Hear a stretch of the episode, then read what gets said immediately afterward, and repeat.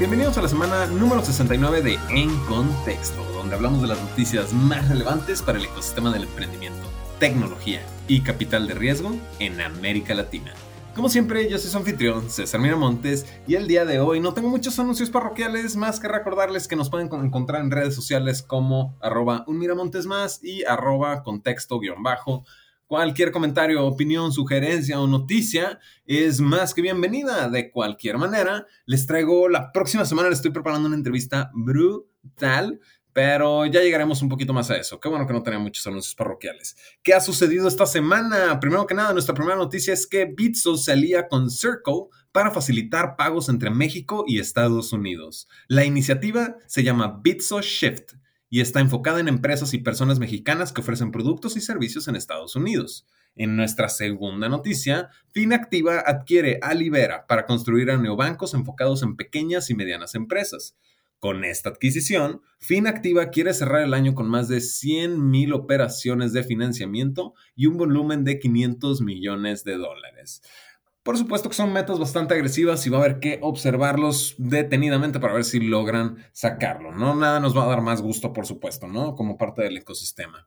En nuestra tercera noticia, Nubank compró al startup Olivia y esta es su sexta adquisición en dos años. La adquisición de varias empresas es una sólida estrategia de crecimiento de este nuevo banco, mientras que prepara su salida a la bolsa.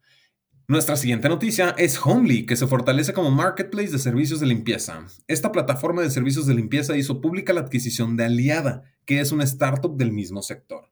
Está interesante cómo estamos empezando a ver eh, adquisiciones un poquito más comunes, no era algo lo que estábamos acostumbrados por lo menos el año antepasado a escuchar adquisiciones, dos, tres adquisiciones a la semana, ¿no?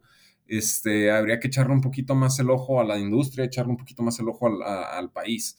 De cualquier manera, nuestra quinta noticia, Bitso, que ese también acaba de salir en este mismo programa y en cinco noticias después lo está, volviendo a aparecer. Pero bueno, Bitso se suma a la tendencia de empresas cripto con patrocinios deportivos. Como nuevo patrocinador del equipo de fútbol Club Tigres, se une a la tendencia del sector cripto por capitalizar su fuerte presencia en los deportes.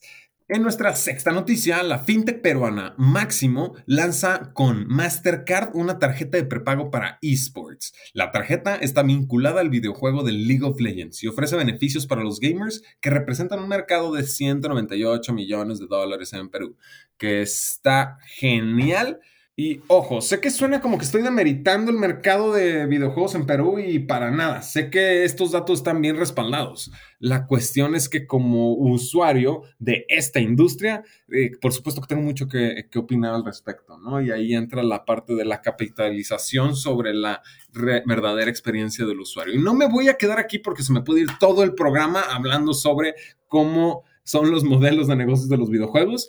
Este, realmente la noticia como tal es que Máximo lanzó con Mastercard una tarjeta de prepagos para deportes electrónicos. Nuestra penúltima noticia es CloudWalk, que se convirtió en unicornio tras recibir la serie C de 150 millones de dólares. ¿Y qué les puedo decir? Otro unicornio para Brasil. No iba a mencionar Brasil como se los prometí el episodio pasado, pero ¿Qué les digo si me están sacando otro, otro unicornio? CloudWalk es una Paytech con sede en Sao Paulo. Anunció un aporte de 150 millones de dólares en una ronda Serie C, que fue liderada por el fondo Quatue y con la participación de DST Global, A-Star de Heiss Brasil, Plug and Play Ventures y Valor Capital Group. Ahora sí, nuestra verdadera penúltima noticia es una entrevista que tuvimos con el cofundador de Justo, Alejandro Cisniega, ya que hablamos, o bueno, nos deja bastante claro cómo los autoservicios no habían evolucionado en más de 40 años. Eh, sé que suena súper promocional, discúlpenme, pero sí, les recomiendo mucho que se avienten esta, esta noticia, está en contexto.com, pueden revisarla, eh, veo si les puedo dejar la liga en el link. Si no, ahí me escriben en Twitter y se los paso con muchísimo gusto. De cualquier manera, Alejandro Cisniega, cofundador de Justo, nos platica, ya que tras su expansión en México, su llegada a Brasil y la compra del Freshmart en Perú, pues obviamente Justo le está apuntando a ser el supermercado en línea líder en su categoría a nivel regional. Entonces, vale la pena aventarse esta, esta entrevista si estamos en este mundo del, de los supermercados en línea, porque también hay... Es un mercado bastante interesante, sobre todo porque ha evolucionado muchísimo con el tema de la pandemia. Pero de nuevo, aviéntense la noticia, vale bastante la pena, contexto.com. La firma de capital de riesgo salvadoreña Inogen Capital Ventures es nuestra última noticia, ya que anunció un nuevo fondo de 20 millones de dólares. El segundo fondo de esta firma de capital de riesgo está buscando impulsar a más empresas de base tecnológica en Centroamérica, que cada vez ofrece más oportunidades de inversión. Y se me hace una excelente propuesta, se me hace una excelente idea, porque de pronto podemos quedarnos nada más hablando de Brasil, como tengo dos, tres episodios haciéndolo, de pronto nos podemos quedar en México, en Argentina, en Chile, en Colombia, pero hay talento en toda Latinoamérica y eso es algo que tenemos que estar bien conscientes. Y por supuesto, definitivamente quiero creer que el hecho de que Hugo App haya sido tan exitoso o haya hecho tanto ruido mediático alrededor, creo yo, que da, eh, marcó este presidente que le da un poquito más de confianza al ecosistema. Y creo que también si estás en Salvador, si estás en Centroamérica realmente, ¿no?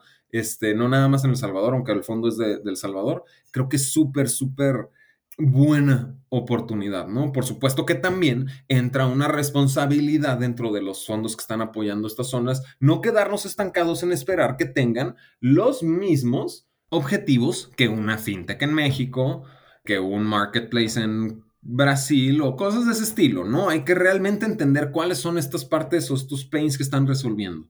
Pero tampoco estoy eh, diciendo que no tengan esta capacidad, porque si tú abres el portafolio de Inogen Capital, lo primero que te topas es a Foodie, son eh, inversiones importantes en tech, ¿no? Que no es un fondo nuevo y está diversificado. De cualquier manera, sí creo que hay una responsabilidad importante en el no, eh, el incluir a Centroamérica, no es el incluirlos a la ruedita armada en otros países, ¿no? Que funciona muy bien con una ley fintech, que este, cosas de ese estilo, sino también considerar las cualidades y necesidades del mercado como tal.